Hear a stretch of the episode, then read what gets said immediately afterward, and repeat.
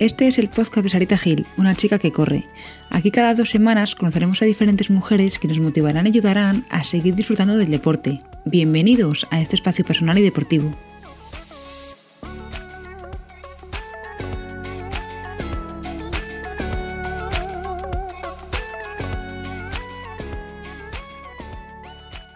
Tengo muchas cosas que contar. Lo primero es que hoy empieza una colaboración con Alltricks, que es una tienda online de deporte con más de 500 marcas y tienen de todo.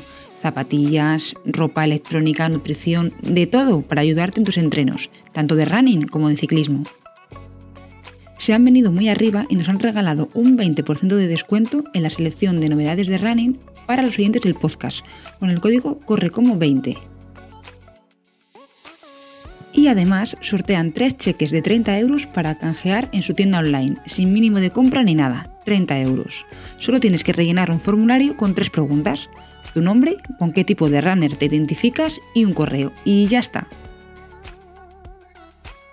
El primer ganador se dirá en el siguiente episodio, o sea, el 5 de enero.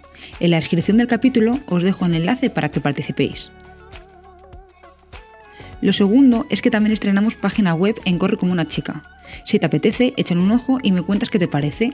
Como merchandising hemos creado unos tubulares de Corre como una chica, que aparte de entrenar bien a gustito, apoyas el podcast y el 15% de cada tubular irá destinado a la Fundación Prodis. Puedes comprar la tuya en la página web.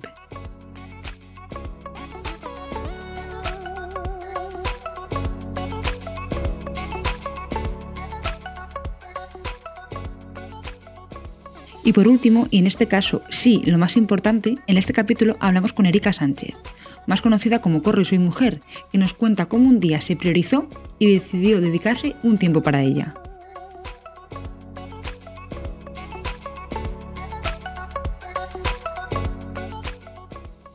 Bueno, último capítulo de este año de Corre como una chica y con quién mejor que cerrarlo que con Erika de Corre y Soy Mujer. Hola Erika, ¿cómo estás?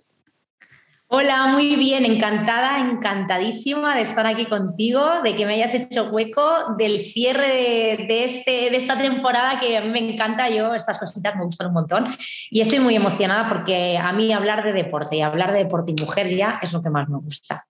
Pues eso es lo que vamos a hablar, o sea, eso es el tema principal del podcast. Me encanta. Pues, pues si hay algún despistado por ahí o despistada que no te conoce, ¿quién es Erika? Bueno, yo soy una periodista que hace, ahora mismo va a ser 10 años, que no le gustaba lo que veía en el espejo ni la relación que tenía conmigo misma, porque era bastante destructiva a muchos niveles. Y era una persona que en aquel momento estaba muy volcada en su vida laboral y me había dado cuenta que había puesto todo el foco en mi proyecto laboral. En ese momento tenía un muy, muy buen trabajo, eh, estaba en una buena posición laboral, pero me di cuenta que cuando había alcanzado esa meta que yo pensaba que era definitiva para sentirme yo plena, me di cuenta que había algo que fallaba y ese algo era mi relación conmigo misma, porque tenía 27 años y realmente no me gustaba lo que veía de mí. Yo soy una persona muy extrovertida, eh, soy una persona muy hecha para adelante, que me atrevo con muchas cosas, pero estaba siendo muy autodestructiva conmigo misma. Y me había dado cuenta que me había dejado de lado, que no tenía tiempo para mí porque el trabajo era muy absorbente. Y esa persona de hace 10 años, que era yo, decidió pues apostar por el, por el mundo del deporte como una manera de encontrarse, pero no sabía si iba a funcionar o no. Y bueno, pues desde hace 10 años yo sigo diciendo que sigo aprendiendo a correr. Correr me ha cambiado la vida, ahora vivo de ello y soy una periodista que sigue disfrutando del mundo de la comunicación desde el otro lado, porque he trabajado en un periódico, en la tele, en la radio, he trabajado en gabinetes de comunicación, tanto de moda como a nivel político, y de repente me veo trabajando en la comunicación para mí, para, para mi empresa, y te das cuenta que la vida a veces pues tiene regalos que no te esperas y que te van poniendo en el camino y a día de hoy soy, sigo siendo periodista porque siempre seré periodista, pero también soy corredora y, soy una corredora muy feliz de haberlo intentado hace 10 años y de haber dejado de lado todos mis miedos. También soy muy creo que eso me ha ayudado mucho a, conseguir muchas cosas de las que he conseguido y soy una persona también, intento ser muy entusiasta con todo lo que hago. Así que dentro de toda esa mezcla eh, estoy yo, soy Erika, y siempre estoy dispuesta un poco a, mostrar lo que a mí me ha pasado, que será el objetivo con el que nace Corro y Soy Mujer, porque si a mí me ha servido, a lo mejor a alguna persona que me vea o que me escuche en algún momento, pues también le puede servir. Y ojalá le ayude a cambiar su vida a mejor como me ha pasado a mí. Y ese es el objetivo de todo este engranaje que se puso en marcha hace 10 años casi. Oh, hace 10 años que se dice... Ya. sí, eh, total. a ver, Erika, ¿por qué empezaste a correr? Has comentado algo de fantasmas y demás, pero ¿por qué correr? Que en aquel momento el trabajo era tan absorbente. Yo trabajaba en un gabinete de comunicación de un ayuntamiento eh, trabajaba 24 horas con el teléfono, como digo, pegado a la oreja, dos teléfonos móviles, eh, siete días a la semana, eh, guardias por la tarde. Mm, era un trabajo muy, muy intenso porque en una población como Elche, que es una población bastante grande, aquí somos 240.000 habitantes, somos una ciudad muy importante, el nivel de trabajo en un ayuntamiento a nivel de comunicación es muy grande. Entonces llegó un momento que a los 6-7 meses de empezar en este trabajo me di cuenta que estaba desbordada a nivel laboral y que no tenía hueco para mí. Y entonces yo empecé a mirar a mi alrededor con la gente con la que trabajaba y la gente con la que yo compartía horario tan complicado como el mío, salía a correr porque era el único deporte que les podía encajar con, con todo lo que llevaban. Y en aquel momento eh, tenía muy buena relación con un compañero de trabajo que a día de hoy es uno de mis mejores amigos y es el que me inició en el mundo del running y él me decía, yo te recomiendo que salgas a correr porque eh, te puedes adaptar el horario, aquí entras pero no sabes cuándo sales y te puede venir bien porque puedes ir muy poco a poco. Eh, si un día tienes media hora, pues media hora. Y al final lo hice por, por agenda porque era lo más fácil y lo más económico en ese momento para mí, que tampoco podía estar pagando un gimnasio sin saber si podía ir. Y dije, pues voy a correr. Y mi pensamiento era, si yo en el instituto corría, mm, o en educación física lo hacía, o sea, ¿cómo no lo voy a hacer, no sé, 15 años después, si lo había hecho de pequeña, ¿no? Yo tenía esa percepción en mi mente. Y, el primer día que salí a correr, en marzo de 2012, fue desastre. Recuerdo además que al día siguiente llegué al trabajo y cogí a mi amigo este por, por banda y le dije, pero vamos a ver, pero ¿cómo me recomiendas correr? O sea, es que es fatal, la peor experiencia de mi vida. Eh, me he cruzado con un señor que me ha mirado con cara de... Eh, dar algo, o sea, yo llegué a mi casa a los 15 minutos de haber salido y llegué a mi casa no corro más en mi vida, ¿esto qué es? O sea, roja como un tomate, o era imposible, yo no había tenido esas tan malas sensaciones en mi vida. Y fue como, esto no es para mí, ya lo he intentado, eh, no, esto no es para mí, voy a ver qué, o sea, qué puedo hacer. Y estuve 15 días eh, sin querer ver las zapatillas, fue como, hasta aquí, primer día nefasto. Y recuerdo que mi compañero de trabajo me decía, tienes que hacerlo bien, es que tú lo has hecho todo mal, o sea, eh, has salido sin una planificación, has salido como, como alma que lleva al diablo y como pollo sin cabeza y al final esto no se hace así porque, bueno, yo era una persona que tenía muchísimo sobrepeso, pesaba casi 100 kilos, llevaba muchísimos años sin moverme, era muy sedentaria y de repente había puesto la maquinaria de 0 a 100 en cuestión de, de nada, de 20 segundos. Entonces, claro, llegó un momento que mi cuerpo dijo, oye, frena, que, nos va a dar algo. Y, bueno, entonces eh, le dije a mi amigo, mira, no quiero saber nada, yo lo he pasado muy mal, eh, no quiero saber nada. Y él un poco el que fue el que me fue insistiendo de, yo te ayudo, eh, yo te planifico, él llevaba toda la vida corriendo y lleva toda la vida corriendo, él sigue corriendo. Yo te planifico, yo te ayudo, que un plan de iniciación yo te puedo ayudar porque es muy fácil, te lo puedo adaptar. Y yo fue como, no, no, o sea, no me marees, que no quiero saber nada. Y al cabo de, pues eso, de dos semanas aproximadamente, me di cuenta que si no salía a correr o no salía a andar o hacer algo por mi cuenta, no tenía tiempo para nada. Y el mensaje que a mí me caló de esos 15 minutos catastróficos de mi primera salida de running fue que hacía mucho tiempo que no me había dedicado 15 minutos en exclusiva para mí donde me había dejado los dos teléfonos en casa, donde llevaba mi música y donde no me molestaba nadie. Entonces dije, pues a lo mejor solo por tener ese momento, para mí merece la pena volver a intentarlo, porque estoy todo el día encerrada en el trabajo, llego a casa y sigo en el trabajo y, me voy a las 8 de la mañana de casa y llego a las 10 de la noche. Y volví a intentarlo por eso, porque quería, o sea, yo intentaba buscar como mi espacio, ¿sabes? Como mujer, como persona, como decir, no todo es trabajo. Y por eso me decidí a hacerlo. Y ya esta vez ya sí que lo hice como, venga, dime qué tengo que hacer, ¿vale? Y fue pues lo que hacemos todos, andar, correr muy despacito. Vale, te preguntas si esa persona a día de hoy sigue siendo tu amiga y me has dicho que sí. Sí, claro. sí, sí, además él me entrenó mucho tiempo. Él me entrenó hasta hace como tres o cuatro años. Él me entrenó, sí, él me entrenaría unos cinco o seis años. Él fue mi primer entrenador y fue la persona, además lo veis en mis redes sociales, que lo saco muchísimo. Eh, es una persona con la que yo corro habitualmente porque tenemos una conexión muy especial y a mí no me hace falta hablarle en carreras cuando me ocurre algo y él sabe en qué situaciones me tiene que ayudar sin yo pedírselo. Entonces, esa relación es muy importante porque a mí también me da mucha seguridad o me ayuda mucho a superar cuestiones que a lo mejor él ya ha superado de otros, de otros años o de otros retos y esa experiencia para mí me da un soporte muy importante y yo de esa persona he aprendido muchísimo. Pero también es cierto que como todo en la vida llegó un momento en el que chocábamos mucho por la confianza y porque llevábamos muchos retos juntos entrenando y yo le dije que necesitaba, necesitaba otra cosa, ¿no? Y en, ese momento yo estaba conociendo a Vi y, y dije, pues voy a probar porque yo quería mantener amistad con esta persona, con mi amigo, porque llegábamos a un momento que chocábamos mucho, digo, no quiero perder esta porque no, no nos entendamos entrenando. Y, por eso decidimos hacer un cambio y nosotros a día de hoy seguimos entrenando juntos cuando nos apetece, haciendo carreras, somos muy amigos, pero él me estuvo entrenando muchísimos años. Erika, y una pregunta, hablando acerca del entrenamiento, esa persona, que sigue siendo tu amiga, ¿qué te dice a día de hoy con todo lo que has corrido, con todo lo que llevas encima? esa persona imagino que alucinará, que te dirá, la Erika del primer día, que vino diciendo que nunca más en su vida, ahora de repente, ¿qué pasa?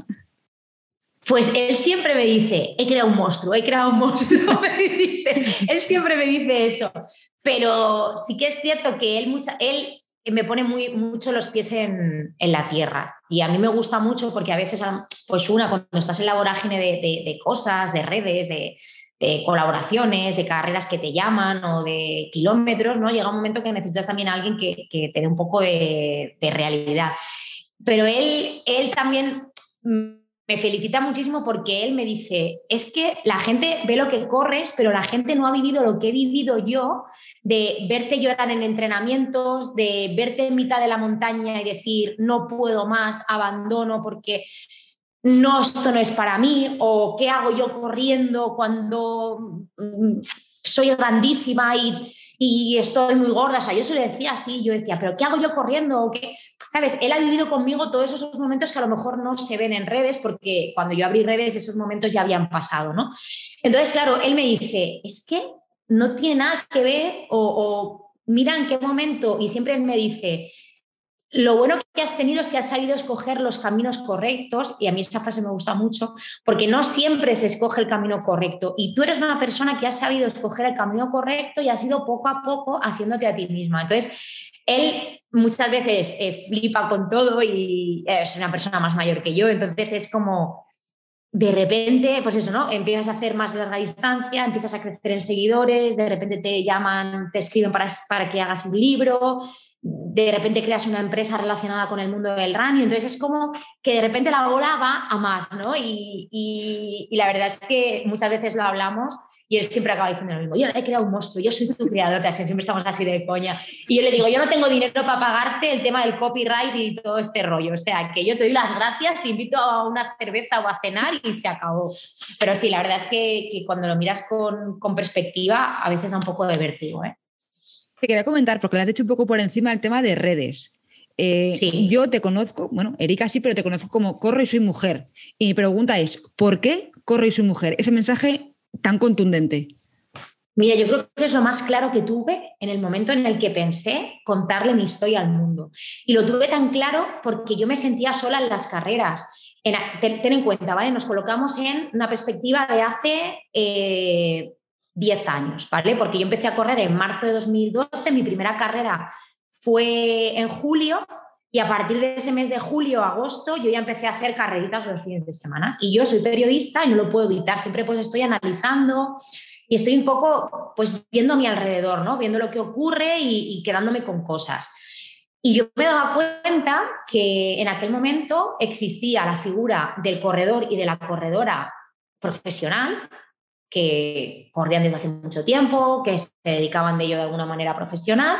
Y luego el tema del corredor popular existía más en, la, en, en estadística en los hombres. Entonces, yo en las carreras nunca he sentido ni rechazo, ni me he sentido desplazada, pero sí que es cierto que no había, una, no había mujeres como yo en las carreras hace 10 años. Mm, no había mujeres que se, atrevieran a ponerse un dorsal mm, sin correr mucho, a ver qué pasaba, éramos muy poquitas, ¿no?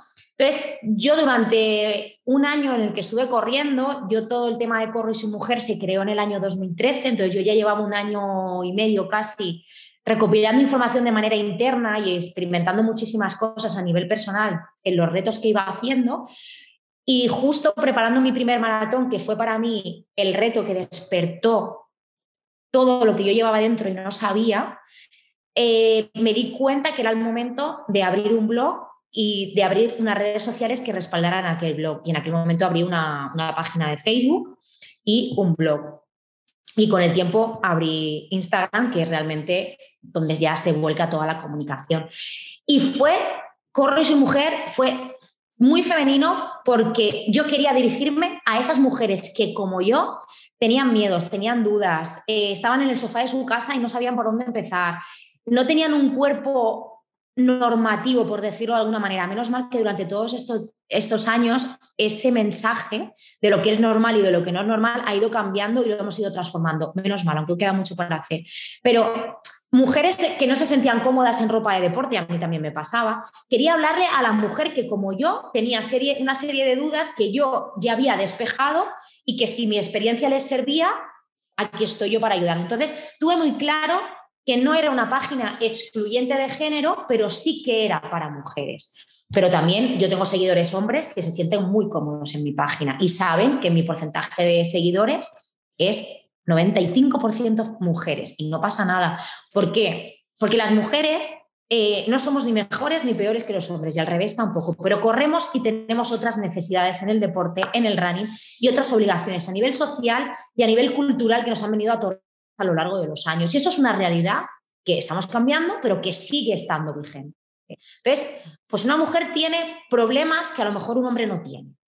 ¿Vale? A la hora de tener ciertas obligaciones a la hora de salir a correr o ciertos miedos personales que un hombre no tiene, el hombre se lo ve más hecho y a mí me gusta muchísimo ver ese cambio de perspectiva porque un hombre lo tiene muy claro, sale a correr y sale.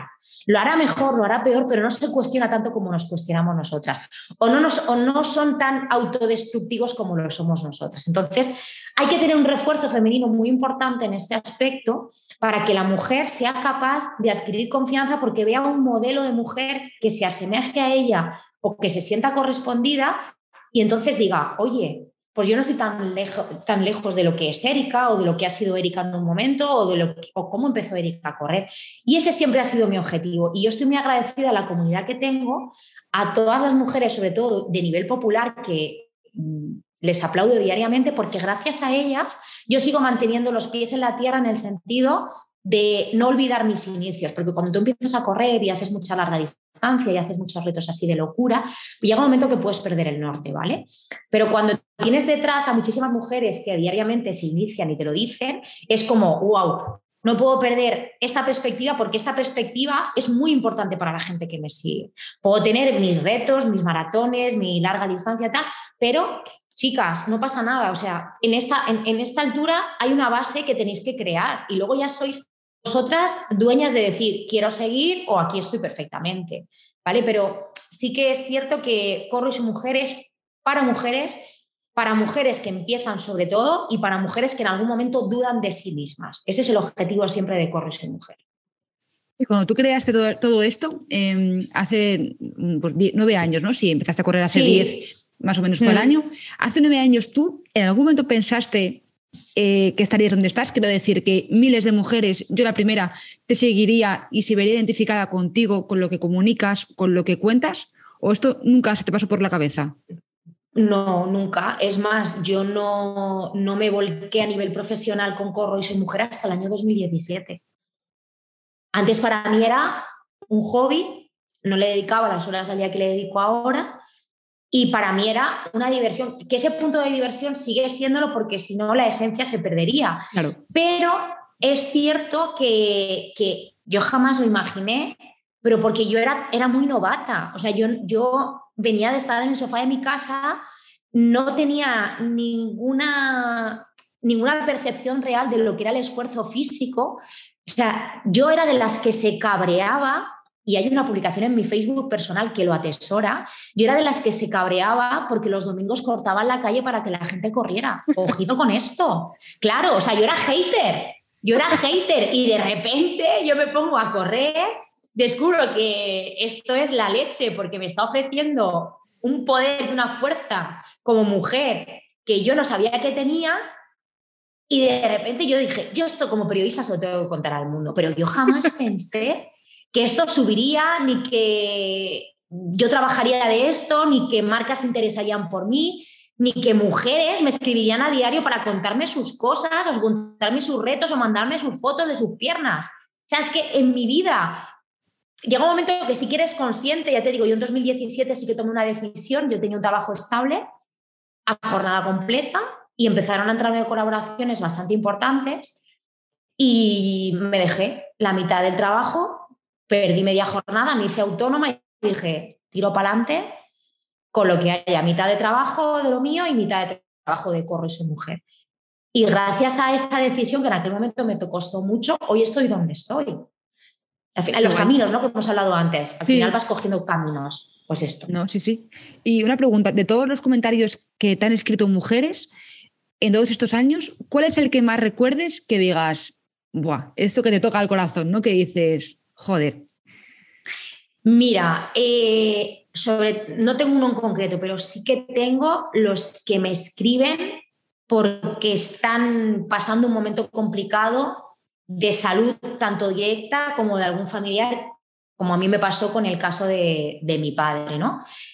Y que utilizan el running y que utilizan mi cuenta para salir porque pues hay enfermedades que son muy complicadas de gestionar y, el running les sirve para, para evadirse, ¿no? Entonces, cuando esas personas te escriben, te cuentan su situación personal, que están intentando pues poner de su parte para que ese familiar directo pues tenga un proceso de mejora mejor del que tiene y, al final estar fuerte para lo que pueda venir, a mí eso es que yo, yo lo pasé con mi padre y yo me apoyé mucho en el running y me sirvió tanto el running que, una temporada que dudé si seguir corriendo porque realmente no tenía muchas ganas porque mi padre estaba bastante enfermo y luego ya recuperó muy bien y está perfectamente ahora. Pero hubo un momento en el que yo dije, es que no me apetece salir a correr. Pero luego me di cuenta que era lo que yo necesitaba para estar fuerte ante mi padre. Entonces, y además, lo que digo yo de que todas las cosas pasan por algo. Eh, yo lo único bueno que me llevo del cáncer de mi padre es que mi padre comprendió lo importante que era para mí correr. Y te digo esto porque yo dejé de correr, o sea, yo en el año, mi padre le, diagnosticaron cáncer en mayo de 2016 y él se operó y se curó a finales de ese mismo año. Entonces, a finales de noviembre, cuando todo estaba bien y yo me curé, o sea, él se curó, yo me apunté al maratón de Sevilla, que era tres meses después, porque era como, venga, ya está toda esta parte como arreglada, yo quiero tener un reto porque llevo nueve meses entrenando sin entrenar, lo que me apetece, necesito tener un foco. Y te cuento esto porque en febrero fui a hacer el maratón y mi padre, ese maratón era el, el séptimo o el octavo que yo hacía, o sea que ya llevaba varios maratones. Y mi padre a mí nunca me había llamado y ni se había interesado por mis carreras. Y el sábado antes, o sea, la noche de antes, el sábado por la noche, me llamó para desearme suerte. Eh, suerte en tu maratón, he comprendido todo lo que ha pasado, cómo gestionas tú el tema del running a través de tu persona y lo he comprendido por estos meses. Y yo lo primero que hice al llegar a meta fue pedir un móvil, porque en aquel momento yo no corría con móvil, y llamé a mi padre y dije, he acabado, te dedico el, maratón. O sea, eso jamás había pasado en mi familia. Entonces yo siempre se digo a mi padre, eh, o sea, no pasaría nunca jamás por lo que pasamos, pero me llevo esa experiencia buena. Entonces, cuando una mujer me escribe, mujeres sobre todo, me escriben y me cuentan que el running y mi cuenta les están ayudando en un momento de su vida en el que el correr es una válvula de escape para ayudar tanto a ellas como a sus familiares, esos mensajes para mí son muy importantes. Eh, también lo comentaremos luego lo del tema del libro, ¿vale? Que también eh, hablas mucho sobre ti, sobre tu experiencia, pero hay una frase que me está viniendo a la cabeza según te escucho hablar de esto, que no sé de qué es la frase, pero bueno, que es eh, el deporte no construye el carácter, sino que lo revela. Esto creo que es un poco también lo que estamos hablando, de que al final eh, el, deporte también hace que saquemos nuestra parte ¿no? y, que nos mostremos como somos. Que esto también lo comentas en el libro tú, eh, que yo me lo he leído, que comentas aparte que eso, que, que, tú de repente al correr, pues que viste cosas que, que, tú no sabías que tenías y te diste cuenta de que eras más fuerte de lo que, de lo que pensabas en un primer momento. Esto quiero que desarrolles un poquito más tú, que hablas mejor que yo. No, a ver, esto fue, eh, mira, yo tenía una relación, como te he dicho al principio, conmigo misma muy complicada. Entonces, no tenía ninguna fe en mí, en nada, pero ya no en el deporte, sino al final te vas haciendo pequeña en otras cuestiones de tu vida que intentas esconder para que en el trabajo no se note, ¿no? O a nivel social no se note, porque bueno, al final todos queremos tener como una presencia de fuerte, de persona segura, de persona decidida. Pero hasta que yo no empecé a correr, yo no me di cuenta realmente de todo el poder que yo tenía dentro de mí. ¿Por qué? Porque el running es un deporte que aunque puedes correr con mucha gente y puedes salir a entrenar con amigos, es un deporte individual. Y es un deporte donde el esfuerzo individual se premia dependiendo de tú el entrenamiento y la dedicación que le pongas. Entonces yo me daba cuenta que no tenía que darle explicaciones a nadie. Yo no estaba haciéndole daño a nadie. Y cuanto más me centraba o cuanto mejor lo hacía según mi perspectiva y según mi nivel, más cosas conseguía. Pero yo me daba cuenta que cuando me ponía un reto de 5, de 10 kilómetros, lo que fuera, es que siempre lo digo, la importancia no está en los kilómetros, está en que a ti te sirva y te vibre por dentro. Y a mí y lo sigo manteniendo. Yo todos los retos que me apunto es porque hay algo dentro de mí que me dice que me tengo que apuntar. Y da igual que sea una carrera de 10 kilómetros, que sea una media maratón o que sea una carrera de ultradistancia. Como no me vibre por dentro, yo no me apunto. Entonces, yo empecé a, pasar metas, empecé a ponerme dorsales, empecé a superar cosas de decir, oye, pues si he hecho 10K, si sigo en esta línea de compromiso y de entrenamiento y de hacer las cosas por mí misma, oye, pues a lo mejor puedo conseguir una media maratón. Y yo de ver que lo hacía todo sin tener que darle las gracias a nadie, nada más que a mí misma, que eso no lo había hecho en la vida, yo nunca he tenido gratitud hacia mi persona, pues yo es que me comía el mundo. Entonces, cada vez que hacía una meta, o sea, para mí mi primer maratón fue de, vais a flipar, o sea, aquí estoy yo, ¿sabes? Puedo hacer lo que me dé la gana, o sea, mi pensamiento es, puedo hacer lo que me dé la gana. Y, se me planteaba un problema a nivel social, a nivel familiar, a nivel laboral, y era como, tranquilos, porque es que he corrido un maratón, ¿sabes? O sea, sé gestionar esto de otra manera. Es así, o sea, y te lo tienes que creer porque, o sea, cuesta mucho preparar un reto, cuesta mucho y muchas veces no lo valoramos. Yo, mira, a las chicas con las que entreno, a las chicas que entreno online o que entreno presencial en Maldito Running, les digo lo mismo siempre, mirad lo que habéis hecho en otra persona seguramente lo, valoraré, lo valoráis 300 veces más de lo que valoráis en vosotras mismas. Pues ese, ese ejercicio hay que hacerlo a diario, con todo. No es que solo os ayuda a entrenar media hora. Oye, cambia, cambia el discurso. O sea, si ahora mismo te viene una amiga o un amigo y te dice, he tenido media hora y la he aprovechado y he salido a correr, ¿tú qué le dirías? Buen trabajo. Pero no, claro, pero tú te dices, es que solo he hecho media hora de el, cambiar la perspectiva, el cambiar el foco es súper importante. Y, creértelo. Y creértelo, o sea, que da igual el tiempo que tardes en llegar a una meta. O sea, para mí es igual de maratoniano y maratoniana la persona que hace un maratón en dos horas y media, que yo me quito el sombrero, aplaudo con las orejas, porque yo he estado en metas, en maratones importantes como el de Valencia, viendo a la élite llegar, y eso es un espectáculo. Pero yo me quedo con la gente que llega partir de las cuatro, cuatro horas y media, porque es gente que ha dejado muchas cosas de su vida de lado para estar ahí viviendo ese sueño y lo han tenido seguramente más complicado que alguien que vive del deporte. ¿Por qué? Porque tiene que hacer encaje de bolillos esas cuestiones y salir a entrenar muchas veces sabiendo que mm, está dejando de lado otras cosas. Entonces, eso es súper, súper importante el, el creértelo y el no menospreciar el esfuerzo que haces. Yo a mis chicas en los mails semanales que hago control semanal de entreno, siempre se lo digo, tienes que valorar tu esfuerzo, sea el que sea. Porque muchas veces me dicen, ay, es que Erika, las series no me han salido, que están perfectas. O sea, valora, valora el trabajo que haces. Estoy de acuerdo. Y una cosa, Erika, que también eh, me, me, gustan muchas frases que dices, ¿vale? Pero me quiero centrar en alguna por comentar alguna. También hiciste un manifiesto hace poquito, también de Corre y su mujer, mm. y una frase que, hablando también de caminos, que es el camino más difícil fue el del sofá a la puerta. Esta frase, eh, que bueno, son cosas que tenemos en casa, ¿no? un sofá, una puerta, eh, dice tanto, o sea, eh, si lo miras entre líneas, dice, dice tanto que creo que es un poco lo que también estabas diciendo, de que nosotras mismas no valoramos y no somos las que tenemos que plantarnos y decir, oye, es que yo voy a correr. Es que, y, realmente, ahora que yo ya eh, corro más, el paso más difícil es ponerte la ropa y salir por la puerta. Porque una vez que yo estoy en la calle, me da igual, es que me da igual. Pero estoy aquí y estoy vagueando. Ay, no, que hace mucho calor. Ay, no, que hace mucho frío. Ay, no, que cualquier excusa. O sea, lo difícil es hmm. el pasillo, es lo difícil de hmm. correr. Es lo complicado, por el salir, el salir, el retarte a diario, eso es lo complicado. Mira, cuando tú te preparas un reto, lo complicado es prepararlo. El día de la carrera es lo más fácil del mundo. Si es que el día de la carrera es disfrutar.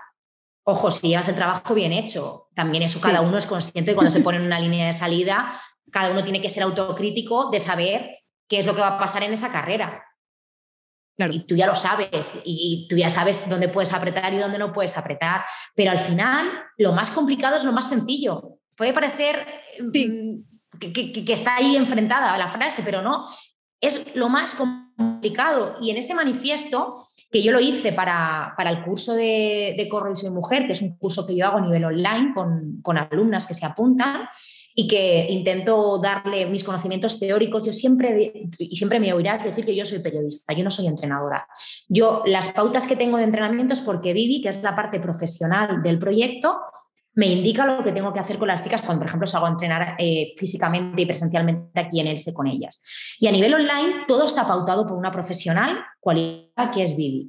Pero sí que me sirve mi experiencia para saber lo que se siente haciendo unas series, saber cuando las chicas empiezan a evolucionar y los miedos que puedan tener a aumentar kilómetros y hacer cosas que nunca han hecho, como cambios de ritmo, cuestas, tiradas más largas.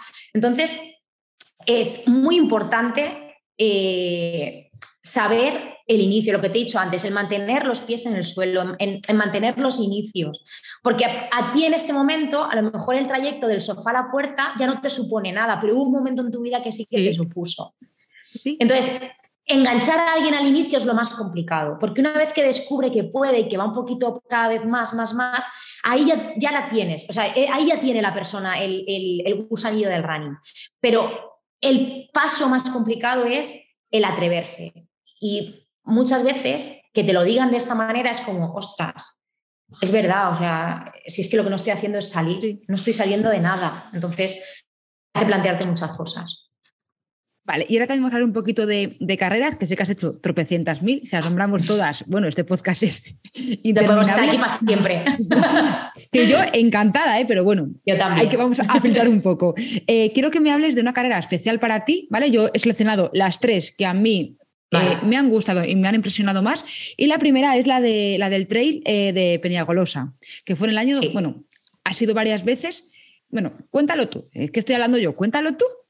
No, no, a ver, muy bien, lo has hecho muy bien, muy bien. Eh, Peñagolosa. Peñagolosa eh, es un trail que se celebra en Castellón y tiene dos distancias, 64-65 kilómetros y 100, 110, si no me equivoco. Entonces, eh, yo puse el foco en la de 65 kilómetros porque yo sé mis limitaciones, sé que la montaña no es un terreno que a mí me apasione, es decir, no me gusta casi nada pero yo me esfuerzo por hacer retos que sean distintos y que me saquen de la zona de confort para ir yo creciendo como persona. Pues yo me apunté en el año 2018 como me apunté a mi primera locura del maratón, porque alguien me dijo que no, que no iba a poder. Y fue como, que no voy a poder, que voy a intentarlo. ¿cómo no, pero, es que además, es que te cuento, además, eh, iba por sorteo. Entonces, eh, mi amigo se apuntó ¿vale? Y él estaba apuntado así como él, voy a decir así, como, un machote, ¿no? De me ha apuntado al sorteo y tal.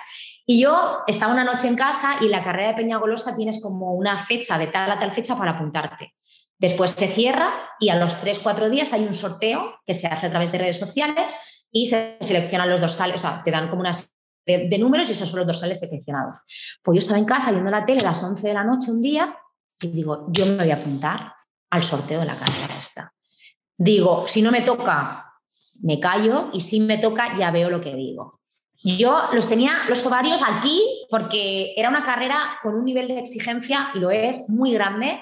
Yo venía de controlar muy mucho el asfalto y sigo controlándolo y no me gusta la montaña. Pero era como un reto, ¿no? De decir, yo tengo que intentarlo. Me tocó el dorsal, eh, la persona, o sea, mi amigo me la lió parda, ¿de dónde vas? ¿Estás loca? ¿Te gusta aquello? Esto es muy complicado. Le dije, mira, yo voy ahí, yo lo voy a intentar y que pase lo que tengo que pasar. 2018 en el año 2018, en el kilómetro 25, mm, mi amigo tiene un problema activo y se retira. Y yo me quedo sola en el kilómetro 25. Y del kilómetro 25 al kilómetro 42, yo lo paso muy mal, porque aquí es muy complicado. Empieza a dolerme la rodilla y cuando llego al kilómetro 42, yo no puedo más y le que me retiro. Claro, yo lloré lo más grande porque era como, he estado aquí, quería hacerlo bien, pero no he podido. No vengo más, dije, no vengo más, no vengo más, esto es muy grande para mí. Y me volví a apuntar al sorteo de 2019. Es más, mi amigo a partir de ese momento me pide que sea yo la que nos apunte a los dos al sorteo porque desde que apunto yo al sorteo nos toca siempre. Ah, Pero digo esto porque a él lo apunté al sorteo de 2020 y que yo no corría y le tocó. Y no se hizo por la pandemia y él ha vuelto al, o sea, él le ha pasado el dorsal a 2022. Entonces me tocó en 2019, ya sabía más o menos dónde iba, pero sí que es cierto que del 42 al 65 era la carrera más complicada, que era lo que yo no sabía.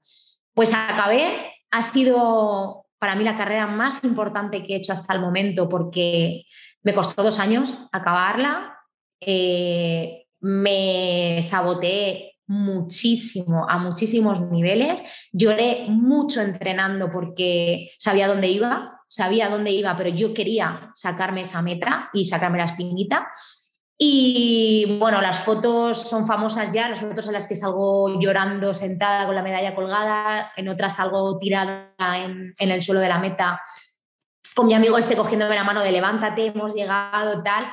Eh, porque a mí me dio un dolor muy fuerte en la cadera en el kilómetro 56, quedando, pues eso, quedaban 7, 8 kilómetros. Y una mujer que me vio, un fisio, eh, me dijo, ven que te, te, voy a hacer un poco de daño, pero te voy a salvar aquí a la meta. Y me salvó. O sea, eso fue, me salvó literal la, señora, que era fisio. Y esa para mí ha sido, la tengo como calendario, como prueba muy, muy bonita y aquí lo lanzo, será reto de 2022 seguro. Bueno, primicia ya entonces. sí, sí, sí, sí. Igual. Total, total. Vale, y luego también quiero comentar una de mis maratones que tengo ahí pendientes que me gustaría hacer. Tengo que confesar que después de que en el podcast hablamos 50.000 veces de Valencia, creo que me voy a apuntar a Valencia, porque siempre que hablo aquí con alguien, Valencia, Valencia, Valencia. Tú has hecho también Valencia. Valencia, tengo que ir a Valencia. o sea, em, te lo pregunto a ti, yo, lo que tú me digas. Me da, me da un poco de reparo, pero como yo me lanzo las piscinas de todo, em, a mí Valencia es una ciudad que, bueno, es flipante para correr y todo su recorrido y la gente se vuelca, pero yo me iría antes a Sevilla. Eh, vale, a mí Sevilla tiene un recorrido precioso. Mi mejor tiempo de maratón está en Sevilla. He hecho tres veces Sevilla y he hecho tres veces Valencia. Pero yo con Valencia tengo una relación un poco extraña porque estuve un verano trabajando de becaria en un medio de comunicación muy importante en Valencia y me trataron muy mal. Me trataron tan mal que yo salía todos los días llorando en el trabajo. Y le pillé tanta manía a Valencia que no ha podido remontar. O sea, yo, mira que yo he ido, he hecho el 10K que existía cuando existía el maratón. He hecho el maratón tres veces. He disfrutado siempre. O sea, Valencia me ha tratado siempre muy bien. He ido a correr la carrera de la mujer y ha sido maravilloso. Pero yo no le pillo el gusto a Valencia. Entonces, a mí me dices, ¿qué maratón de España te gusta? Me gusta mucho Sevilla y me gusta mucho Madrid. pero reconozco que como corredora popular tienes que vivir Valencia porque el ambiente es espectacular. Y los valencianos se vuelcan, y la organización es maravillosa, y la pasarela que, lleva meta es un espectáculo. Todo perfecto, pero cada maratón tiene su encanto. Pero eh, tienes que vivir Valencia porque eres corredora y te mereces vivir Valencia. Porque sí, porque hay que vivirlo y tienes que saber lo que es. Pero Sevilla te va a encantar, ya me contarás en febrero. Bueno, yo voy en enero a la media maratón. Así que ya me contarás tú de Sevilla del maratón. Coincide con, la media maratón de Getafe, que también estoy apuntada. Lo sé, lo sé, que tengo una clienta que la corre. Pues voy a Getafe en, si todo va bien, claro. En febrero voy a Sevilla al maratón y, si no acabo con ganas de no correr nunca más en mi vida, voy a ir a, Valencia, que claro, que abren inscripciones en unos días. Están ya abiertas, están ya, esta tarde me han dicho precios. Pero creo que es para los corrido, para los ah, corrido ahora. porque me lo han dicho gente que ha corrido ahora. Claro, eso es lo que he pues leído. sí, pero sí, sí, sí, sí, se van, se van a abrir muy pronto, sí. Por eso digo, bueno, voy a darle una pensadita en mi casa. Pero bueno, aparte de, Valencia, que esto ya te digo que tengo ganas porque todo el mundo me habla bien de Valencia, también quiero hacer Berlín. Es una ciudad que me encanta, que he estado un par de veces, he estado viviendo en Alemania y me encanta Berlín. Entonces, cuéntame tu experiencia, por favor, ponme los dientes largos con Berlín. Eh, yo si quieres saber Berlín me voy a para llevarte la maleta, así te lo digo. Y te, hago, llevo el agua, te llevo lo que quieras, los geles, todo, las sales, te hago la zapatilla, lo que tú quieras. Ah, mira, Berlín es una fantasía, porque además es todo planito también, es maravilloso, pasas por todas las zonas que tienes que pasar. Y a mí me llovió 22 kilómetros, pero yo fui feliz, o sea, pero diluviada viva. O sea, iba yo diluviada. Es más, yo siempre, en este maratón lo hice sola, siempre corro, cuando corro sola, siempre corro con cascos, con música. O sea, sabía que iba tormenta que los cascos no me los llevé y fue ha sido cuando he de los maratones que he hecho sola el único que he hecho sin música. El resto que he ido acompañada nunca, nunca voy con música. Te va a encantar te va a flipar es un mayor que eso es otro nivel o sea mm, ya solo la salida ya es como qué bien que haya entrenado todo lo que he entrenado solo por estar aquí sabes ya no te digo de acabar que vas a acabar pero que dices solo por esto o sea, solo por la infraestructura, por ver a la élite calentando, por esas avenidas gigantes que vemos en la tele y ves a la gente salir, o sea, eso es una fantasía. Y Berlín, además, llegó en una época de mi vida en la que yo acababa de salir del último que tuve, en el año 2019, en el que estuve cuatro años y los dos últimos fueron una auténtica agonía. Una auténtica agonía a nivel mental y a nivel físico, que a mí me dejaron muy tocada a nivel físico cuando salí de ese trabajo en junio de 2019, yo estuve una semana en cama porque mi cuerpo tuvo un parón, necesitaba como un reseteo y porque era como ya se ha acabado y ahora, ahora es el cuerpo dijo, bajamos el nivel de defensas porque ya has peleado todo lo que tienes que pelear y ahora vas a calmarte un poco. Y en aquel momento yo me di cuenta que si no me apuntaba a un reto, no iba a hacer nada ese verano y me apunté a Berlín. Tuve la suerte de que fui patrocinada por, un concesionario de coches aquí en que es uno de los patrocinadores de, Berlín, y, me pusieron muy fácil y fue muy chulo todo, pero Berlín fue como, para mí fue como el maratón Ave Fénix, porque yo volví a resurgir gracias a, Berlín. Y, gracias a Berlín, que fue sin ninguna pretensión, simplemente obligándome a entrenar en verano, que no es fácil, eh, y o sea, obligándome a, volver a sentir por qué yo corría y sobre todo porque corría un maratón. Y Berlín me devolvió todo lo que los dos años últimos de trabajo me había quitado a mujeres. Así que a Berlín le estaré eternamente agradecida y luego es un maratón maravilloso. Qué guay. Bueno, pues es que tengo más ganas todavía de ir. O sea, esto ni es fecha ni nada, ¿eh? Esto es que me encantaría correr Berlín. Cosas que están en el calendario. Sí, sí, o sea, ideas que tengo yo como tengo 50.000, ¿eh? que tengo también un listado que, ojo, pero bueno, Berlín lo tengo ahí como marcado en, rojo. Y por último, también quiero comentar respecto a carreras, eh, una de las más recientes que tienes, que es de este, de este verano, que es la eh, UTMB, no sé cómo se pronuncia. UTMB, está bien dicho. Está bien dicho. Es Ultra Trail del Mont Blanc. No controlo mucho el trail, como se puede. No, ya te lo he dicho, ya lo sabes, ya lo sabes. Aquí todo el mundo hay que nace, nace sin aprender y luego nos vamos enseñando. Vale, sé que es eh, por, el Mont Blanc y sé que es dificilísimo, vamos, o sea, sí que sé las tres cosas más básicas. Entonces, ¿esta experiencia qué tal? Bueno, yo ahora puedo hablar de esto bien, pero me he pasado muchísimos meses sin poder expresar lo que yo he vivido en, en el Mont Blanc. Ha sido la única carrera en la que yo me he planteado dejar de correr. pero aparcar zapatillas, literal. Eh, yo necesito quitarme esa espinita. O sea, yo no lo tenía claro cuando terminé, pero ahora lo tengo clarísimo. También te digo que se tienen que dar una serie de circunstancias que no sé si se van a dar. Entonces eso también me genera un poco de, agobio, ¿no? Pero yo soy una persona que confía mucho en, la vida, en el karma, en lo que proyectas o en lo que crees y, voy a seguir creyendo. Entonces, UTMB para mí es un antes y un después.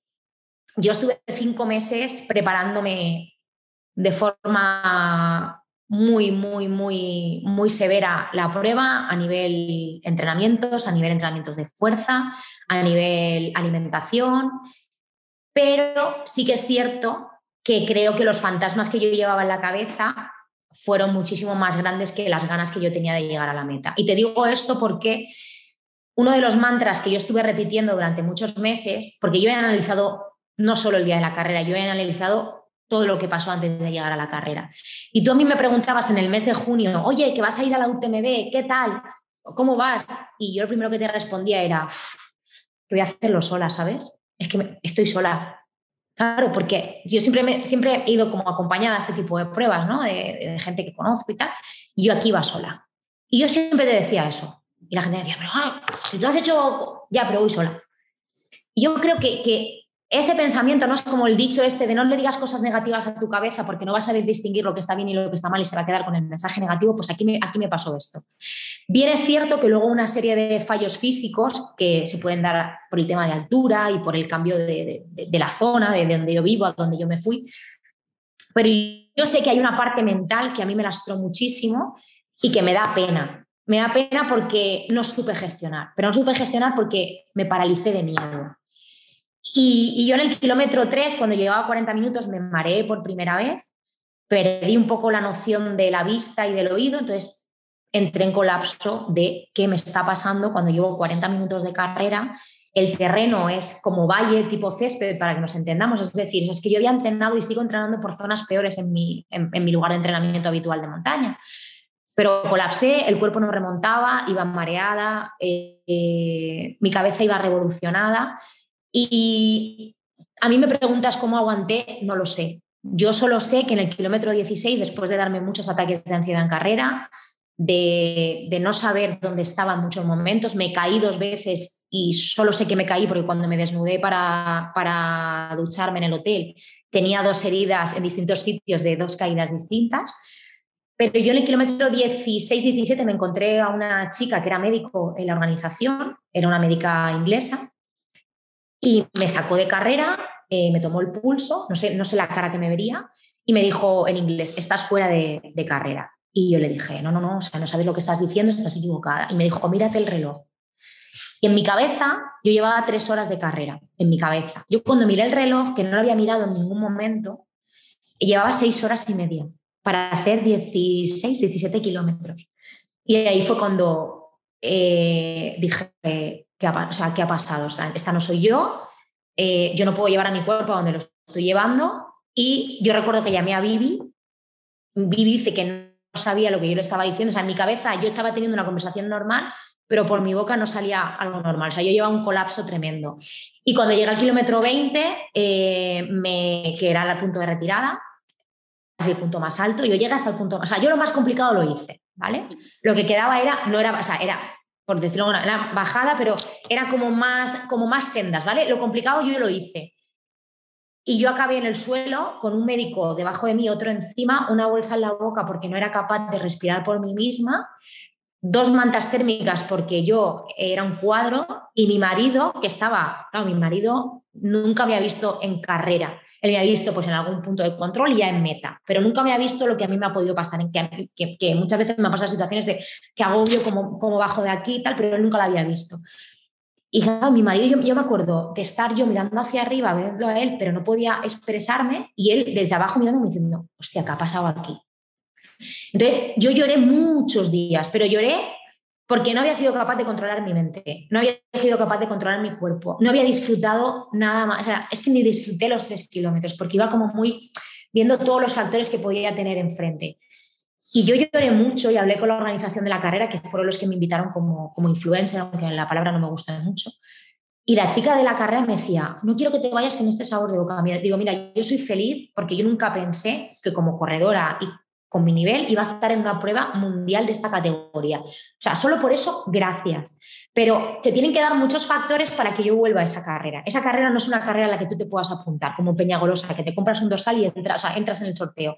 Esta es una carrera que no existe, ¿vale? Es una carrera que tiene la organización como privada, medios de comunicación, gente que trabaja en la organización del resto de días de la semana que no pueden correr, patrocinadores, influencers, gente que trabaja en publicidad. Entonces hicieron como una carrerita, vecinos de la zona, entonces hicieron como una carrerita, vale, carrerita, que son 40 kilómetros y pico de alta montaña, para que la gente pudiera correr. Entonces se tienen que dar muchos factores. Y yo le decía a la organización de la carrera, es que yo no quiero venir a la de 55, que es la siguiente, que ya puedo tener puntos y compromisos. No, es que yo quiero hacer esta que no he podido hacer, como me pasó con Peñagolosa. Entonces, no le doy muchas vueltas porque, como te digo, es algo que no depende de mí, pero yo soy una persona que le gusta cerrar las etapas bien cerradas. Y ojalá la vida me dé la oportunidad de, volver a, a, UTMB, porque a pesar de, de lo mal que estuve, guardo un recuerdo precioso de esta carrera. Y se la recomiendo a todo el mundo que pueda ir porque yo no había vivido nunca lo que viví en esa carrera. Y a nivel profesional como periodista, que también trabajo eh, internamente en carreras, aprendí muchísimo. El tema de comunicación, el tema de redes sociales, es claro. Así que fue, ha sido un aprendizaje personal y uno muy, muy bestia, UTMB, y fueron solo 20 kilómetros. ¿eh? Sí, pero a ver, claro, es lo que tú decías, carrerita, no, carrerita no, perdona, que, que estoy en el monte y a mí me da mucho respeto, por eso tengo tan poco conocimiento, porque tengo, me da mucho respeto. Lo que sí que has comentado, que yo lo digo también en todos los podcasts, es que también creo muchísimo en el destino, en las señales, en que las cosas pasan por algo. Y que si esta ocasión no ha podido ser, es que estoy segurísima, pero, pero segurísima de, que, de que me corto un dedo de verdad, de que es porque algo mejor eh, va a llegar. Y, y, ahí vas a valorar y decir, es que este no era el momento, era este que estoy viviendo ahora.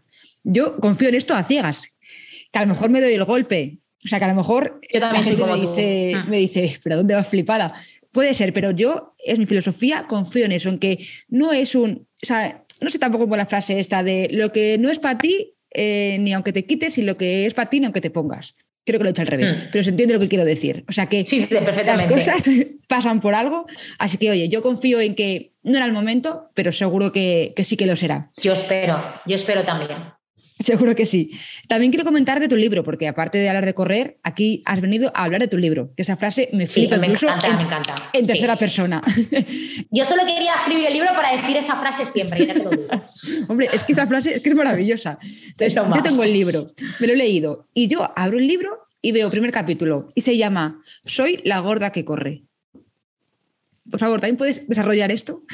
Sí, eh, yo te he dicho que me gusta cerrar etapas, ¿no? Y, había una vez una señora aquí en Elche, que además me cruzo con ella de manera habitual aún entrenando, que le dijo a mi amigo, el que me entrenaba, del que hemos hablado al principio, que, que hacía entrenando a una gorda como yo. Entonces mi amigo le dijo, no se te ocurra hablar así de esta persona, porque cada uno hace lo que puede o lo que quiere o lo que mejor sabe hacer. Y, cuando pasó, él no me lo contó, pero a los meses, cuando yo seguí corriendo y, avanzaba poquito a poco y a mi nivel y tal, él me dijo, te tengo que contar una cosa que no te va a sentar bien, pero yo quiero que lo sepas, porque a mí me sentó muy mal y yo quiero que lo sepas. Entonces, yo lloré mucho porque no tenía relación con esa persona, sigo sin tenerlo, obviamente, eh, pero yo decía, ¿qué le he hecho yo a esta persona para que haga esta afirmación tan fuera de lugar y tan superficial, porque nadie sabe, ni, ni conmigo, ni con nadie que se cruce corriendo, qué le ha llevado a estar ahí o qué problemas está teniendo. Entonces, yo eso lo guardé durante mucho tiempo, no se lo conté a nadie. Y un día en 2017, yo ya había corrido maratones, ya había hecho ultradistancia 100 kilómetros, había hecho un montón de cosas. Había hecho tantas cosas que en dos carreras que me junté con esta persona le había ganado y todo. Es decir, o sea, eh, esta persona era una corredora rápida, sí, y dos carreras que coincidí con ella, en dos carreras le entré antes que ella, le gané. Entonces, yo ahí fue cuando dije, mm, creo que es el momento de cerrar la etapa, el círculo y escribir sobre ello. Y de esto que te pones a escribir y te sale solo, pues eso pasó con ese, con ese post en el blog, que ha sido el más leído de la historia del blog de Corro y mujer. Y decidí contárselo a la gente porque yo sabía que había muchísima más gente y mujeres que habían vivido ese comentario, no solo en contexto deportivo, sino en muchísimos contextos de la vida en el que pensamos que opinar del cuerpo de otra persona está, eh, no está penado. Y eso es que debería estar penado y debería estar debería ser denunciable, porque al final nunca sabes el daño que puedes hacer. Yo escribí ese post, se lió parda en el blog, se lió parda en, en redes, y yo ya tenía más de medio libro escrito, y un día, repasando el índice, dije, o sea, he hecho, hecho mal, o sea, el, el libro está mal empezado. Y entonces llamé a mi editora y le dije, mira, yo quiero cambiar el inicio porque es que yo pienso que este capítulo es el que más me define que es el que mejor he escrito de todo el, post, de los posts que he hecho en el blog, y el que más orgullosa me siento, porque me parece un, post bonito. Y me dijo, pues, lo que quieras es tu libro, adelante. Entonces, ese capítulo tenía que abrir el libro, porque era una manera de... Mira, hay una frase Peluso que dice, mami, la gorda está triunfando, ¿vale? Porque ella decía que estaba gordita a gimnasia. Y a mí me encanta ese vídeo porque dices. ¿En qué momento? ¿En qué momento? Porque esta persona que en, su día corría usara una 36 o una 34, que era una persona como muy delgada y como muy propensa a hacer deporte y a que le saliera bien, pues oye, enhorabuena, sabes, por tu genética y por tus ganas y por todo, pero oye, una 44, una 46 de pantalón y yo hacía por lo que podía y era feliz y no molestaba a nadie. ¿Por qué te metes en mi vida, no? Entonces, yo no soy una persona vengativa, ni soy una persona eh, rencorosa un poco, ¿vale? Esa parte sí que la tengo. Pero no soy una persona que se enfrente a personas que no me puedan aportar nada. Pero de verdad, la primera vez que yo corrí, o sea, que yo corrí y vi que aquello podía pasar de verdad, yo flipé. Yo flipé porque fue como, no ha hecho falta contestarte porque los actos han hablado por sí solos. Y te digo que fue una sensación, yo no sé, yo en aquel momento corría a lo mejor a una media de 6, de, de 5,55, 6, 6, 10. Ese era mi, ese era mi, mi, ritmo medio y, cómoda y bien. Pues esa carrera recuerdo que además ella se me puso como al lado de eso que te, sabes, de aquí estoy yo, te voy a pasar, quiero que me veas, que te voy a pasar llevamos un kilómetro de carrera, yo iba con mi amigo este, que además a él le había dicho ella, hacía años que yo era muy gorda. Él no se dio cuenta de que ella pasó por mi lado y como las cosas que las mujeres nos damos cuenta, ¿vale? Él iba como a su bola, vale, entonces ella pasó y yo no sé lo que me entró por dentro, que yo empecé a tirar, empecé a tirar, empecé a tirar y mi amigo en el kilómetro 5 eran 7 kilómetros, en el kilómetro 5 me dijo, oye, ¿estás bien? Me dijo, miras el reloj y le dije, no, no quiero saber a qué ritmo voy solamente quiero correr. Y me dijo, vale, pero es que no estás corriendo a una velocidad a la que tú corres normalmente. Total, que yo a él no le dije nada, yo seguí corriendo, pero seguí corriendo, o sea, yo creo que es la carrera que más, o sea, la sensación de correr rápido que he tenido en mi vida. Y llega a meta y a los, a lo mejor a los, no sé, 40 segundos, un minuto, aparece ella. Y recuerdo que mi amigo, mi amigo flipaba de, estás bien en meta, has hecho un tiempazo, enhorabuena, tal, y de repente entra la otra y me dijo, Vale. Ya sé lo que has hecho. O sea, ya sé lo que has hecho. Y dice, te voy a matar. Digo, mira, de verdad, yo no suelo hacer esto. A mí me da igual hacer una carrera en más o menos tiempo, pero había algo en mí que necesitaba hacer esto. Y te digo que corría a lo mejor a 5 o 10, ¿eh? O sea, imagínate. O sea, imagínate el margen que yo había hecho ahí. No me lo explico. O sea, yo ahora mismo que corro normalmente a lo mejor a 5.20, 5.25 tal, es como si hubiese hecho la carrera a 4.30, ¿sabes? Yo ahora eso es como lo que lo veo impensable porque es una bajada de ritmo muy tocha. Pero es que yo no sé, la, o sea, me entró como un fuego por dentro y dije, mira, a tomar por saco, yo corro y fue muy guay. O sea, yo te lo digo que, que fue muy guay. Tampoco cuento esto de manera habitual, de le gané tal, pero, pero es un poco volver al, a los, al inicio de lo que hablábamos antes, ¿no? Valora el esfuerzo. Oye, aquí estoy yo, llevo corriendo, no le molesta a nadie, pero no me toque las narices, ¿sabes? que no tiene un límite. Sí, sí. No, sí, sí, no, pues es como, perdona, eh, ¿cómo corre la gorda, sabes? O sea, exacto, exacto. O sea, aquí aquí estoy, aquí estoy. Es como, Perdona. está, está nada. Venga, siguiente. Y, pero mi pregunta es, Erika, eh, no sé, ¿las gordas no podemos correr? Porque a lo mejor yo no me he enterado de esto. ¿Las gordas no podemos salir a la calle a correr? Es que, es que eso me parece una barbaridad tan grande. Yo siempre lo digo, mientras haya salud, aquí tiene que haber salud y tiene que haber una garantía física mínima, ¿vale? Una persona que sufre de rodillas o que sufre de caderas por sobrepeso y que su médico le ha indicado que tiene que empezar haciendo otro tipo de actividad física, ¿vale? Pero, por ejemplo, yo tenía 27 años, tenía un sobrepeso considerable y yo nunca he tenido problemas ni en la rodilla, ni en las caderas, no he tenido problemas con nada, pero porque también he sido muy consciente de mi evolución, de, de, lo que yo puedo decir y he ido acompañada de profesionales. Pero tengo aquí a clientes que, que, que no tienen un peso eh, saludable en el sentido de que necesitan perder un poco de peso para ganar en salud y están haciendo sus entrenamientos de running adaptados a cada uno. Todo el mundo puede correr en el sentido de que es una actividad física que está al alcance de todos y que si no supone algo malo para tu salud, yo tengo una amiga que es cardióloga que estudia mucho el tema de la muerte súbita y a mí siempre me ha dicho, mata más el sedentarismo que la muerte súbita en carreras. Y esto es así. Lo que pasa es que la muerte súbita pues, es como muy escandalosa cuando aparece y, da mucha pena y, no es agradable. Pero no perdamos el foco, porque muchas veces es, eh, me da vergüenza, tengo miedo, mi cuerpo tal, no salgo. Al final estás perdiendo tú y está ganando gente que seguramente te está criticando y no se ha puesto unas zapatillas en su vida. Sí, sí. Esto es así, ¿eh? Es que yo creo que lo que mata realmente eh, no es ni el sedentarismo, ni el corazón, ni nada, es, es la mala educación. ¿Qué más te da a ti?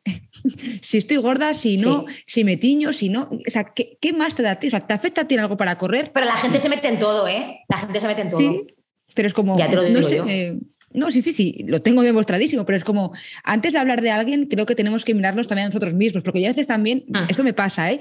que miro gente y digo, joder, vaya pintas lleva ese. Y luego pienso, Sara, que llevas el pijama debajo del chándal porque no te has querido cambiar, porque eres una sí, que cada uno, es, un, cada uno es un mamarracho, yo lo tengo claro. O sea, que cada uno somos un mamarracho de lo nuestro. Es como, pero ¿cómo me atrevo yo a decir algo de alguien he yo así. O sea, ¿cómo me atrevo? ¿Cómo tengo el valor de atreverme? También quiero cambiando de tema. Eh, también quiero comentar tu otro proyecto, ¿vale? Que es eh, Maldito Running, que bueno, la has comentado también ahora en el podcast, que entrenas con, eh, con, más mujeres. lo que yo quiero saber, porque esto, cualquiera que te sigamos, ya sabemos un poquito todo esto de ti, ¿cómo es entrenar y, bueno, al final tener un negocio, ¿no? un proyecto con una amiga y con una socia como es Vivi? Bueno, yo estoy encantada porque ella es la parte racional de todo esto y es la parte más profesional, porque yo nunca he sido autónoma, ella lleva más tiempo autónoma que yo. Eh, yo siempre he venido de la empresa privada, entonces yo tenía mi sueldo a final de mes y, todo como muy, todo muy apañado, ¿sabes? Y no tenía quebraderos de cabeza ni nada. Y de repente empiezas a trabajar para ti, lo que eso conlleva, la libertad que eso conlleva, la responsabilidad, ¿no?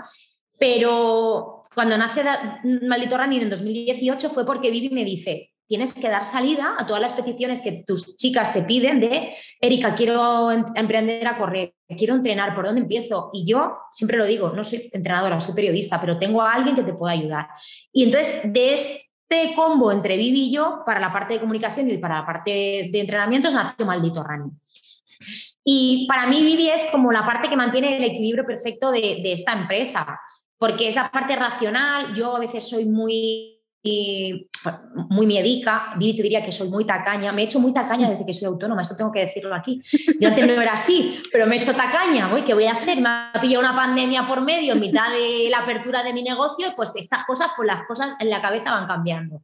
Entonces, Vivi siempre es la que, venga, vamos a hacer esto, eh, tenemos que invertir en esto, tenemos que apostar por esta parte. Entonces, tener esa parte que tiene menos miedo que tú, y yo confío muchísimo en Vivi porque es una persona muy cabal, que, lo tiene todo muy controlado a nivel de números y, tiene el camino muy, muy bien definido. Entonces yo me fío muchísimo. Entonces, llegar a ese nivel de penetración laboral es muy guay, pero cuando eso se junta con ayudar a mujeres y que veas que esas mujeres van avanzando y que cuando te mandan el mail inicial no saben ni lo que es hacer una serie y de repente tienen confianza en ti, van haciendo entrenamientos mensuales contigo y de repente se plantean hacer un 5K, un 10K, una media y dices, es que merece la, merece la pena, ¿no? Merece la pena haber saltado al vacío cuando no sabías si esto iba a ser tu futuro, ¿no? Y bueno, hace unas semanas desvirtualizamos a muchísimas de las chicas que tenemos en Maldito Running en la media maratón de Benidorm. Eh, y después de un año de pandemia, nosotras, el, el, proyecto online de Maldito Running nació en 2018, pero el físico, que es el despacho en el que yo estoy, el centro de entrenamiento, nació en febrero de 2020 y cerramos en marzo de 2020. Entonces, hemos cerrado y abierto tres veces en el mismo año. Entonces, poder, poder desvirtualizar, abrazar, tener contacto, conocer personalmente, estar un fin de semana con las personas que han estado allí a nuestro lado y que han confiado en el proyecto desde hace mucho tiempo, ha sido como un chute de energía muy bestia que necesitábamos para recomponernos de donde veníamos. Entonces, todos estos factores que os estoy contando hacen que el puzzle vaya cerrándose cuando se tiene que cerrar y el proyecto de Maldito Running es un proyecto muy guay. Eh, a mí me gusta mucho porque somos dos mujeres, eh, trabajamos para mujeres principalmente, aunque aquí siempre también entrenamos a hombres, online también entrenamos a hombres, pero nuestro público es, es la mujer, no nos escondemos de ello, somos muy hechas para adelante con las mujeres y queremos que las mujeres pierdan el miedo a correr, que se unan a la tribu o que se unan donde quieran al final. Yo quiero que la gente corra, ¿sabes? Y, y, soy feliz, intento, intento ser feliz y no agobiarme tanto con, pues eso, ¿no? Con, temas que se me escapan, pero al final también tengo que dar un poco de tregua porque para mí todo este mundo es nuevo. Pero sí, la verdad es que Maldito Rani nos está dando muy buenos momentos y espero que sigan llegando más. Seguro que sí. Y te quiero preguntar, porque me llama la atención que siempre hablamos de cosas buenas, de ¿y qué te dicen después? Y que imagino que eso ya te lo dirán bastante. Pero me llama la atención, pues hay alguien que también escucha esto y se ve identificado. ¿Qué es lo que te dicen las mujeres que se echa para atrás a la hora de ir a correr? Para que también, si alguien escucha esto, que diga, a mí también me pasa esto, pero es que no es algo mío, le pasa a más gente. ¿Por qué no se atreven a ir a correr? Mira, el tema de, de no correr en las mujeres, yo te diría que la principal causa, el porcentaje más alto es la vergüenza. La vergüenza a que me miren, la vergüenza al que dirán, la vergüenza a no saber si lo están haciendo bien. La vergüenza es el motivo principal y después de la vergüenza es no tengo edad o no tengo físico para hacer ninguna actividad deportiva y menos correr, porque me voy a ahogar, porque no sé si lo estoy haciendo bien. Entonces, eso existe, pero existe hasta en mí que llevo mucho tiempo corriendo. Yo hay días que entreno fatal y lo cuento también en redes y la gente me dice gracias, porque no, gracias no, es que es mi realidad y yo un día me pueden salir unas series fetén y al día siguiente que pienso que me voy a comer el mundo, me tengo que volver a mi casa porque el entreno ha sido un fiasco. Entonces, esa es la realidad que yo también cuento en Corro Soy Mujer porque lo que quiero es que vean realidad y que vean que, que, bueno, que si te lo ocurras puede salir bien o si te lo ocurras puede salir mal. Mira UTMB, pero bueno, tienes que intentarlo, ¿no? O tienes que hacerlo porque, porque tú quieres y porque te gusta. Pero lo principal es la vergüenza. La vergüenza y el salir a la calle. Hay muchas mujeres que corren en cinta porque no se atreven a salir a la calle. Y esto, con esto hay que acabar. Con esto hay que acabar porque los hombres no tienen este problema. Y los hombres tampoco tienen miedo cuando salen a correr a la calle. Y los hombres no tienen problema en salir a las 4 de la mañana a correr y los hombres no tienen problema en ir en cualquier sitio a correr. No seleccionan la ruta porque les da más o menos respeto. Entonces, todo esto tiene que cambiar. Y ese mensaje hacia la mujer tiene que seguir estando. Y tenemos que alzar la voz en lo que tengamos que alzar. Porque hay cosas que solo sufrimos nosotras. Y ni son paranoias, ni son cosas que son aisladas. No, son cosas que pasan a diario.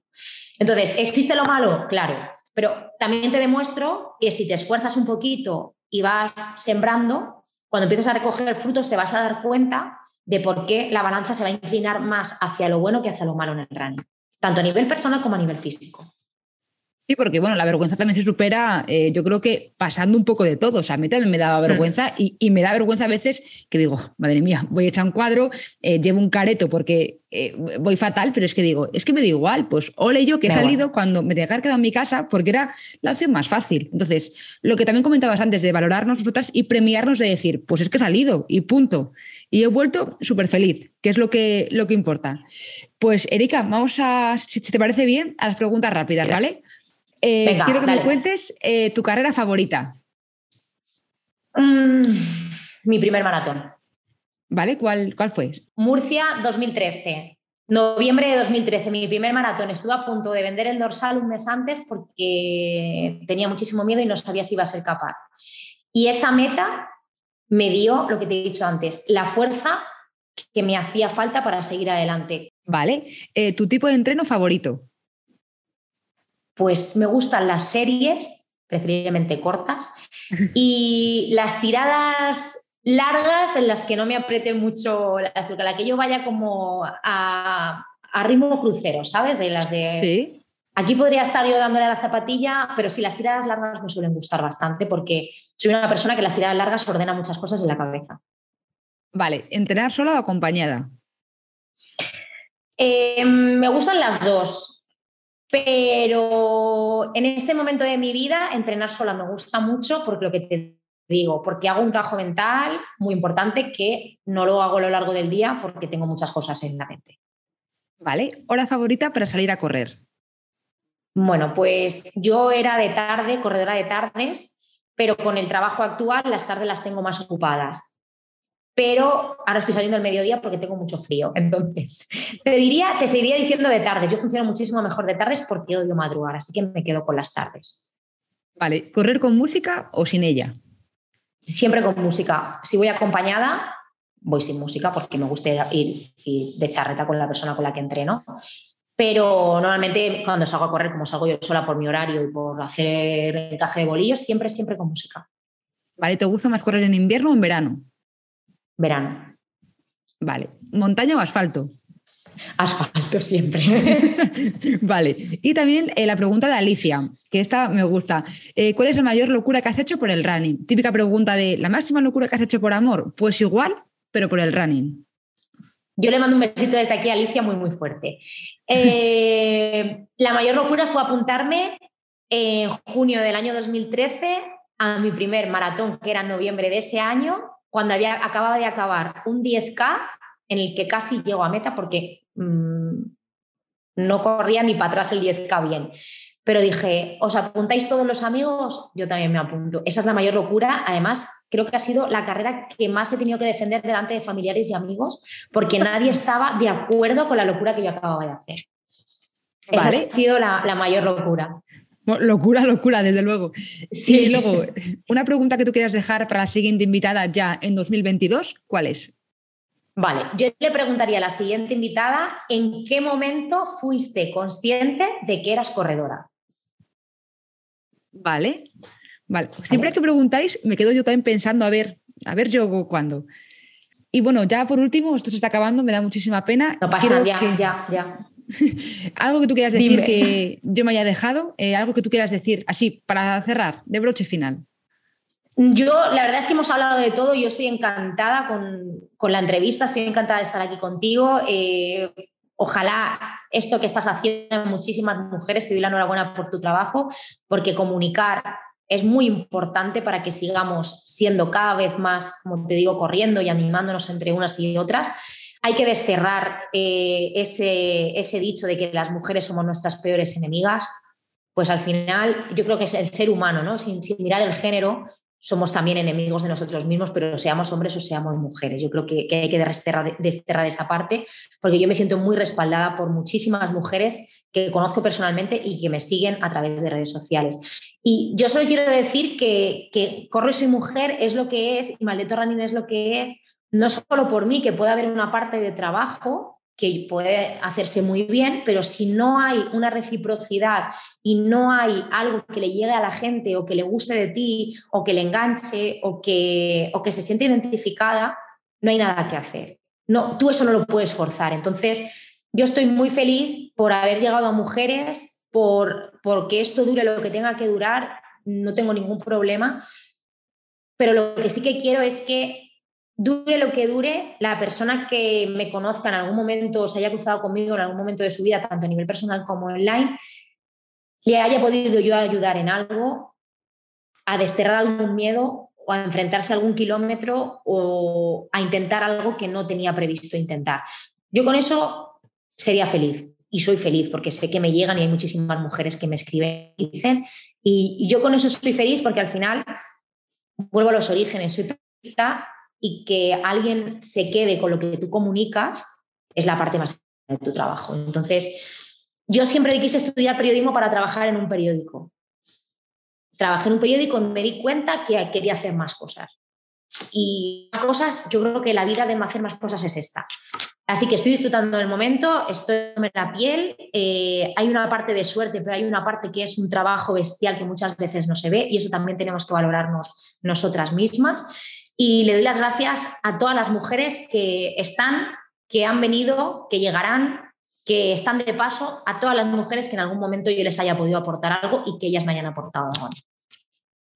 Erika, qué, bonito. Es que no puede haber un cierre mejor. O sea, sinceramente, te agradezco mucho que estés aquí. Sí, quiero que sepas que para mí eres una referente en esto del running. Muchas gracias. Y una mujer real, en la, que estoy segura que la gente cuando escuche esto pensará como yo. Es que me veo reflejada en ti. Así que de verdad, muchas gracias por participar. Ha sido un placer. Estaría que te lo juro, horas y horas y horas. Pero bueno, esto tiene que acabar. Muchas gracias, Erika, por participar. Gracias a ti y encantadísima de este cierre de 2021 que les deseo a todos que acaben el año perfectamente y que el 2022, no vamos a decirlo muy fuerte porque los dos últimos años hemos dicho 2020, 2021 y estamos así un poco, pero vamos a apostar por el 2022. Venga, vamos a por ello con ganas. Yo sí. Venga, a por el año y a por muchos kilómetros en 2022. Gracias, Erika.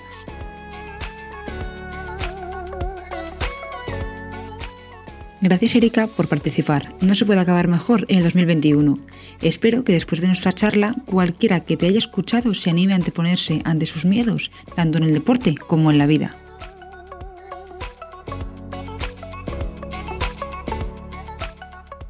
Y como es el último capítulo de 2021, aprovecho para felicitaros las fiestas, desearos que el 2022 esté lleno de más historias de mujeres que corren, pero sobre todo de salud y de kilómetros. Nos oímos en 15 días. Un abrazo.